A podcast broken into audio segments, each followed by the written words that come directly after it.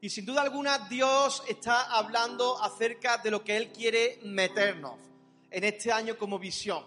Y ha sido muy bonito ver la respuesta de parte de la iglesia porque estamos viendo cómo Dios está tratando con cada uno de nosotros en diferentes aspectos.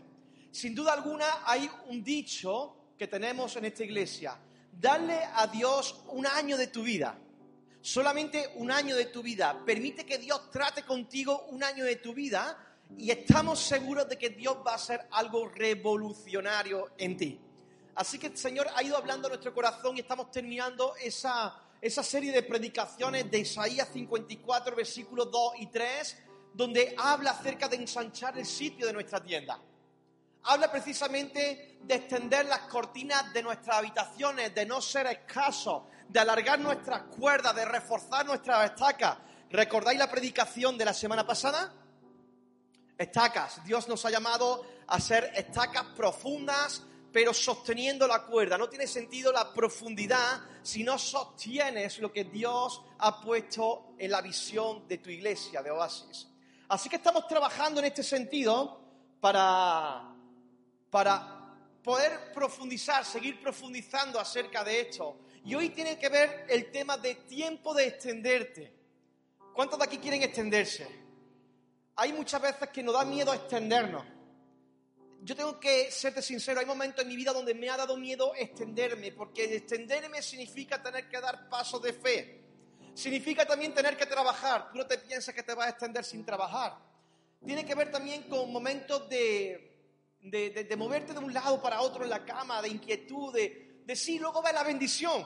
Cuando hablamos de extendernos, estamos hablando de ver la bendición de Dios sobre nuestras vidas de ir mucho más allá de lo que nosotros podamos soñar, imaginar, pensar, pero eso requiere también ciertos movimientos que tenemos que estar seguros, y no solamente seguros, sino dispuestos a pagar un precio.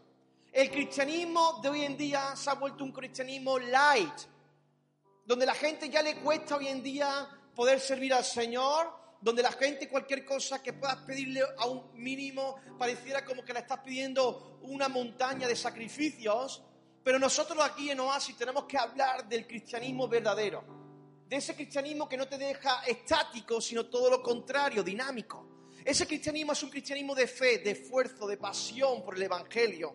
Ahora, Dios, cuando dice, porque te extenderás a la mano derecha y a la mano izquierda, y ese es el versículo que nos compete hoy en el día, recuerda que esa primera parte ha sido una primera parte donde te toca a ti hacerlo.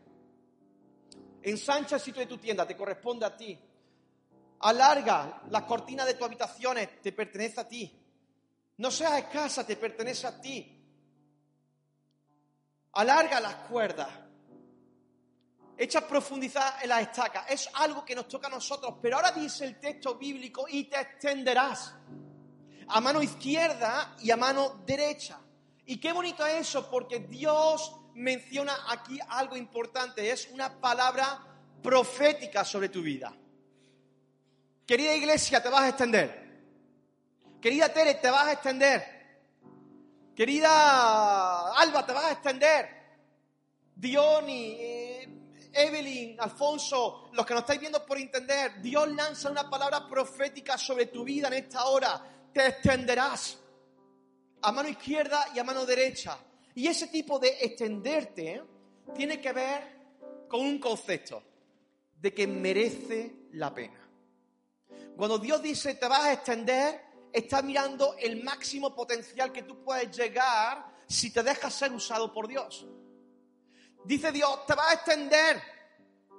Vas a extenderte a mano izquierda, a mano derecha. Es tiempo no de quedarte estancado, no de ser escaso, es tiempo de ir más allá, de mirar mucho más allá de lo que tú estás viendo ahora. ¿Cómo, Señor? No lo sé, diría yo. Pero Dios conoce el punto, la coma, los detalles de tu vida para saber cómo hacerlo. Dios es un experto en hacerlo. Ahora, cuando hablamos de extendernos, tenemos que tener en cuenta que hay ciertas actitudes internas que debemos desarrollar. Hay muchas. Pero si tú quieres extenderte, tú tienes que tener claro dos cosas. Una parte la va a hacer Dios y otra la va a hacer tú, como hemos estado hablando todas estas semanas atrás. Pero tú tienes que estar dispuesto a pagar un precio.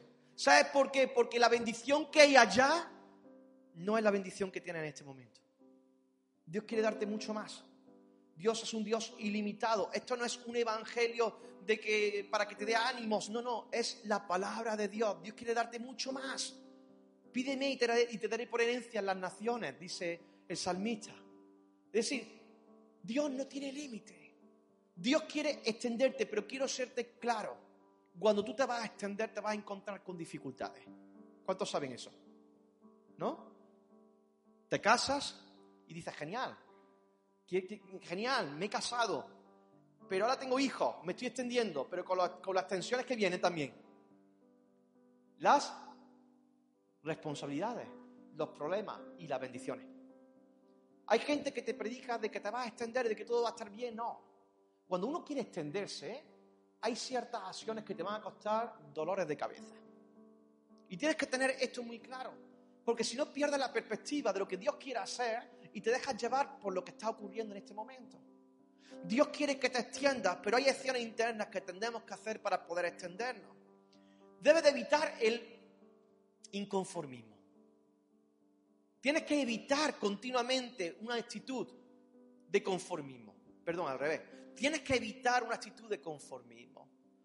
O tienes que hacer que el inconformismo no sea parte de tu vida, si lo quieres ver de la otra manera. En una ocasión, dice Segunda de Reyes capítulo 6, versículos 1 y 2, un día los profetas dijeron a Eliseo, mira, el lugar donde vivimos contigo es demasiado estrecho para nosotros permítenos ir al río Jordán y tomar cada uno de nosotros un tronco para construir allí un lugar donde vivir. Vayan pues, respondió Eliseo. Fíjate qué interesante que en estos profetas que estaban junto a Eliseo, Eliseo era el profeta de los profetas. Era un hombre que Dios había levantado, pero junto a Eliseo había discípulos que también ejercían ese llamado profético y estaban aprendiendo junto con Eliseo. Al igual que Jesús tuvo sus discípulos, los discípulos aprendían de la vida de Jesús, de esa misma manera esos profetas estaban, eh, estaban aprendiendo de la vida de Eliseo. Y entonces llega un momento donde se presenta delante de Eliseo y le dicen, ¿sabes qué, Eliseo? Este sitio es demasiado estrecho, permítenos que vayamos y podamos construir algo más grande. Y entonces el profeta le dice, vayan y háganlo. Ahora mira qué interesante, porque los profetas se podían haber quedado limitados o conformados a lo que estaban viviendo. Hay gente así, yo recuerdo en mi infancia, cuando quería extenderme a base de coger taxis, no de andar. ¿Verdad? Un día estábamos con mis padres, con mi hermano en los billares, iba yo andando por los billares y yo ya no quería andar más. Yo no andaba ni, ni, ni, para ir a comprar el pan. ¿Verdad? Y, allí en, los billares vi un taxi en, un cerro y empecé a pegar voces allí, según mis padres, yo ya no, recuerdo, ¿no? ¡Taxi! ¡Taxi! Pegando voces, ¿no? Me imagino mis padres pegándome cogotazos por detrás porque el taxista se reía, ¿no? Pero a mi madre y mi padre también ha pasado que de mi casa, que es Virgen del Mar, hasta el colegio, que son tres minutos andando, cuatro minutos andando, pasar un taxi y pararlo ahí a voces, ¿no? Para que me llevara al colegio, ¿no? A veces la vida espiritual pudiera parecer eso. Queremos alcanzar lo que está por venir a base de coger taxis, a base de no requerir esfuerzo, a base de crear una vida de conformismo. Y sabes que cuando Dios te habla de extenderte, prepárate porque te va a tener que mover. No hay ni un caso bíblico donde la bendición de Dios llegara estando parado en su casita. Ni uno. Todos aquellos que Dios le dijo algo para hacer, algo para dirigir. Abraham tuvo que dejar su casa y caminó. Jesús, los discípulos tuvieron que recorrer kilómetros y kilómetros para predicar la palabra. Cuando Dios quiere decirte, extiéndete, la bendición la vas a tener, pero tienes que levantar del asiento ir en pos a lo que Dios quiere. Esa actitud de querer ir a por más va a ser una actitud que te va a llevar a conseguir lo que Dios quiere para tu vida. ¿Quieres las bendiciones de Dios? No seas conformista.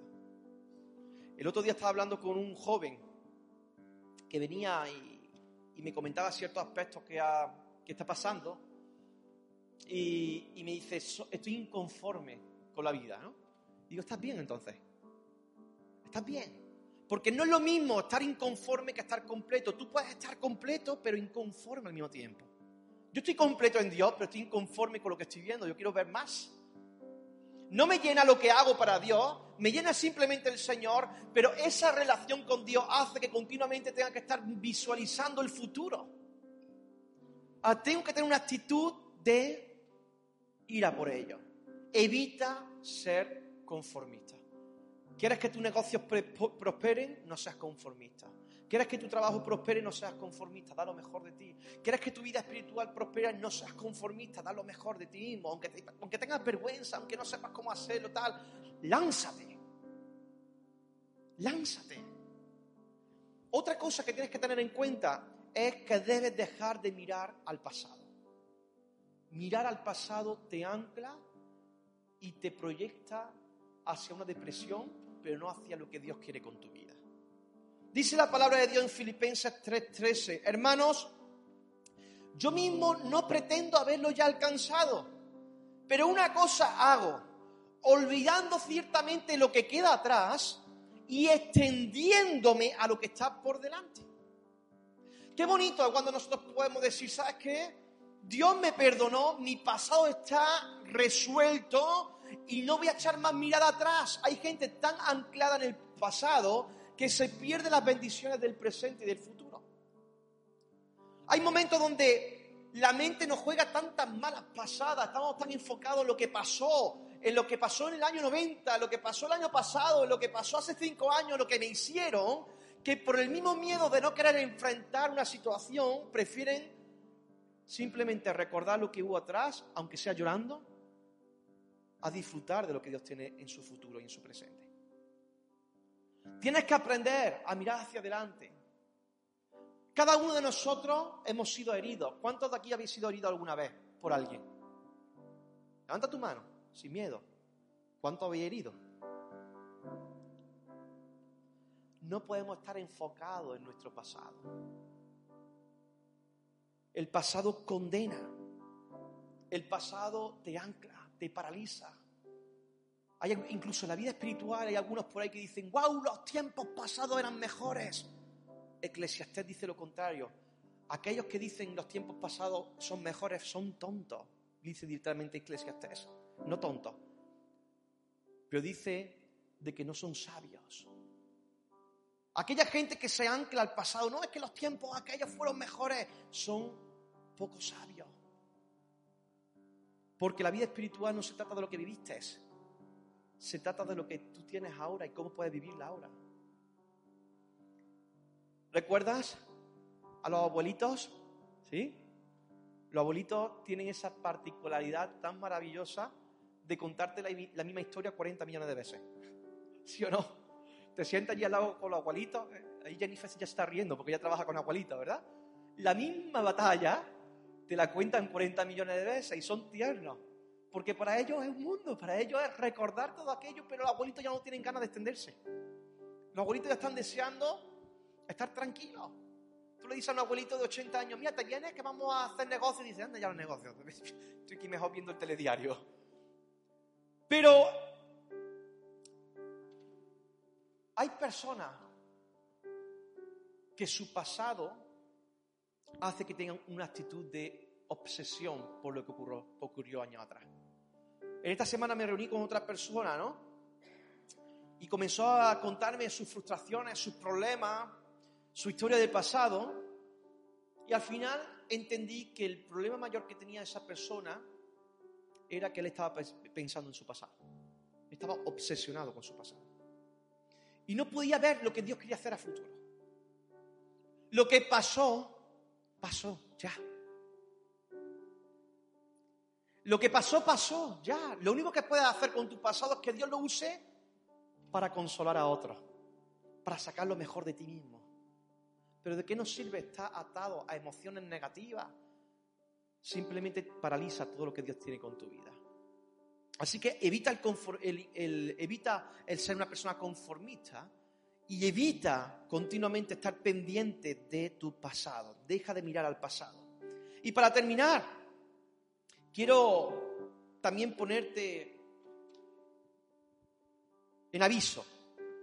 La palabra del Señor dice en Juan, capítulo 10, versículo 10, el ladrón no viene sino para hurtar, matar y destruir, y yo he venido para que tengan vida y para que la tengan en abundancia.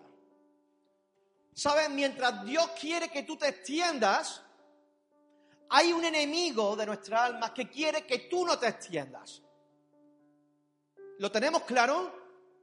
Es una realidad espiritual. Mientras tú quieres, mientras Dios quiere que tú te extiendas, hay un enemigo de que, de nuestra alma que viene a matar, a hurtar, a destruir el qué, todo aquello de lo que Dios quiere ponerte en tu camino. Y tienes que ser muy intencional con esto. Yo cuando hay problemas o hay situaciones negativas, lo primero que hago es cortar con todo ello. Soy muy radical en eso. Es posible que incluso te pueda ganar enemigos por cortar todo eso, pero es lo que Dios establece. No permitimos, mi familia, mi esposa y yo, no permitimos actitudes de pecado en nuestros corazones. No permitimos que nadie venga a verter basura sobre nosotros. Cortamos literalmente todo eso. ¿Por qué? Porque entendemos que detrás de todo eso, adivina quién está. El mismo diablo, el enemigo, queriendo destrozar la visión que Dios ha puesto en tu corazón. Y no podemos jugar al juego de los cristianitos. Tienes que entender que esto se trata de la vida y la muerte, de la bendición y la maldición. Se trata de tomar todo lo que Dios tiene o permitir que el enemigo con sus sutilezas venga a quitarte todo lo que Dios quiere poner sobre tu vida. La respuesta es cómo enfrentas tú todo eso. ¿Cómo enfrentas tú todo eso? Dios quiere extenderte. Pero cuando quiera, cuando Él quiere extenderte, va a empezar a ver ciertos movimientos en tu vida que van a intentar quitarte la paz. Sabes que Dios, el, el enemigo no te quita tu dinero, no te quita tu salud. Lo que el enemigo viene a quitarte tu gozo.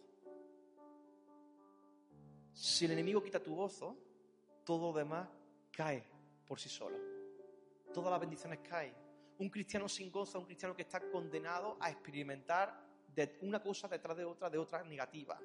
Cuando se pierde el gozo por vivir, cuando se pierde el gozo por la vida espiritual, cuando ya no te entra ese temblorcillo que te entraba cuando conociste a tu chica o a tu chico, ¿eh?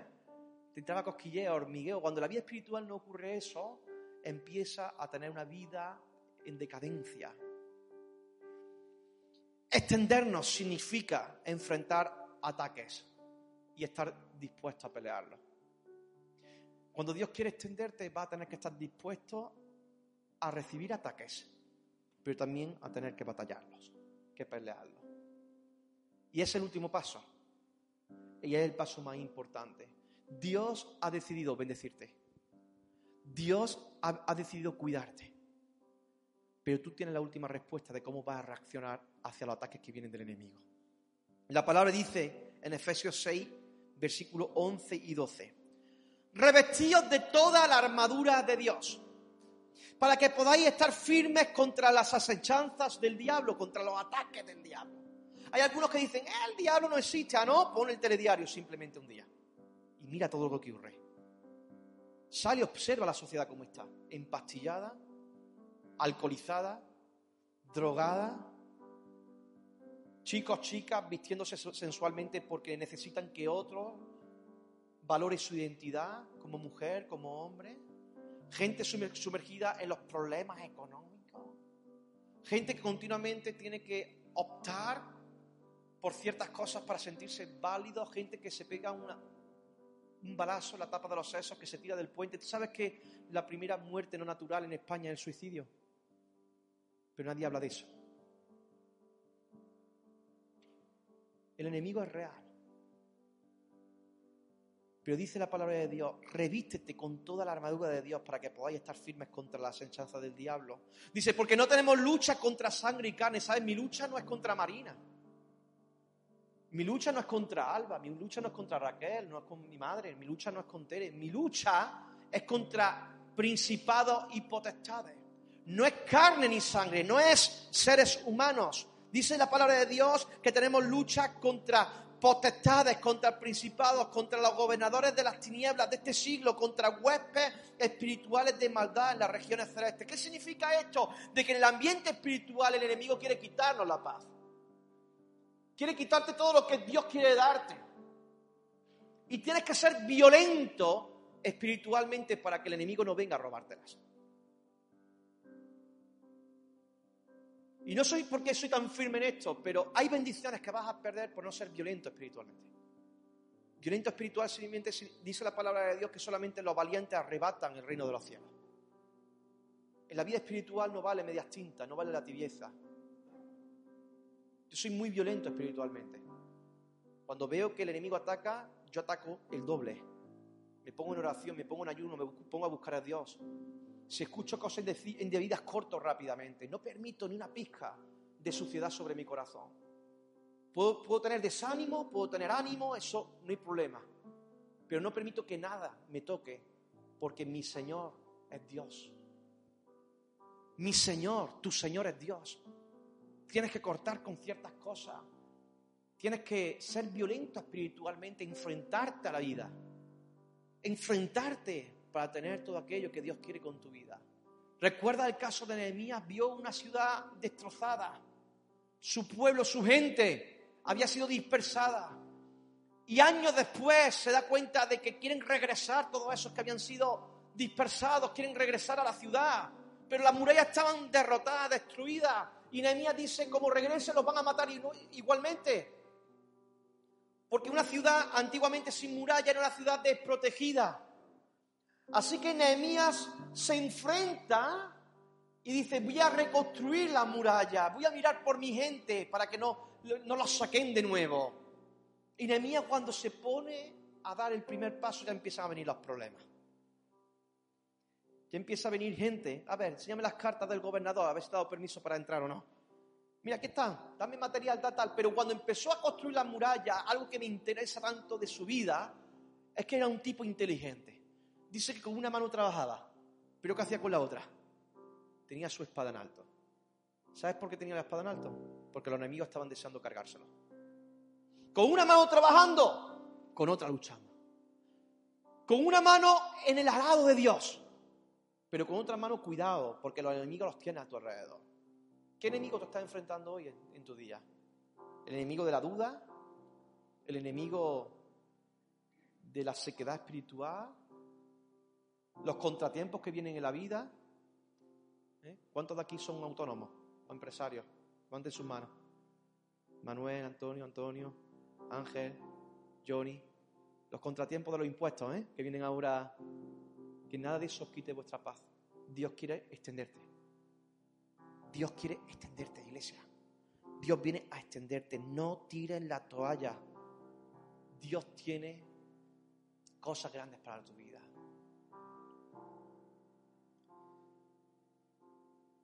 Es tiempo, iglesia, de romper con los límites.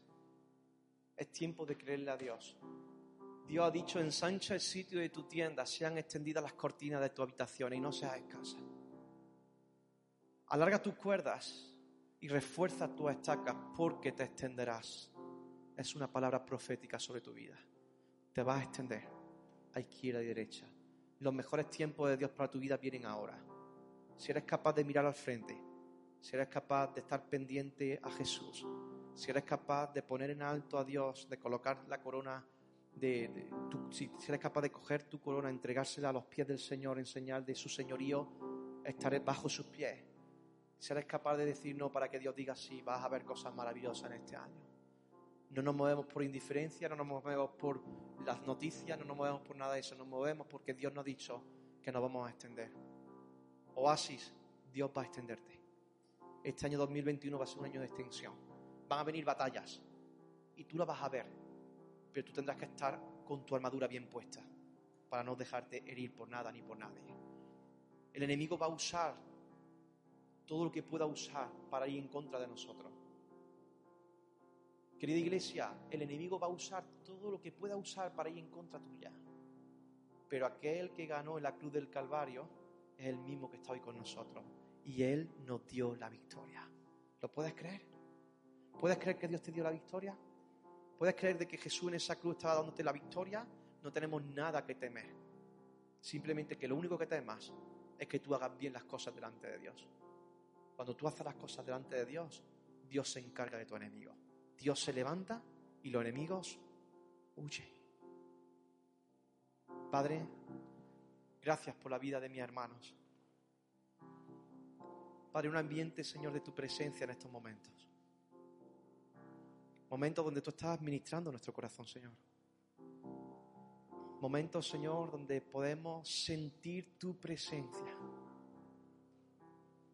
Padre, tú estás extendiéndonos ya a cada uno de nosotros a nivel particular, personal, pero también a nivel de, de iglesia. Padre, pedimos, Señor, que podamos disfrutar de este proceso.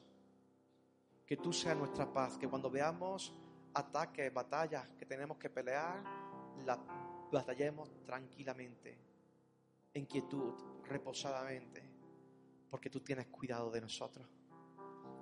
Padre, yo te pido que todos los que estamos aquí, aquellos que nos están viendo en estos momentos por Facebook Live, Señor, tú bendiga los corazones. Trae tranquilidad, trae paz, Señor, trae restauración y consuelo. Dios mío, que estemos pensando en lo que tú quieres hacer ahora y en tiempo adelante. Que no echemos nuestra mirada atrás. Que evitemos todo espíritu de conformismo en el nombre de Jesús de Nazaret. Que incluso nuestras propias vidas, Señor, podamos ponerlo todo en el asador. Todo el fuego sobre el asador. Toda la carne sobre el asador. No dejemos nada en el tintero. Señor, los bendigo en esta hora. Padre, declaro, Señor, desde este momento, Dios mío, bendición sobrenatural sobre cada uno de tus hijos e hijas. Señor, extiende la bendición. Señor, cuando nos extendemos, los problemas vienen, el trabajo viene, pero la bendición que vamos a alcanzar viene también.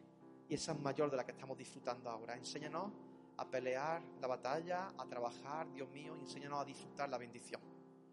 Padre, gracias porque cada uno de mis hermanos son de bendición para esta iglesia. Los bendigo en el nombre del Padre, del Hijo y del Espíritu Santo. Amén, amén.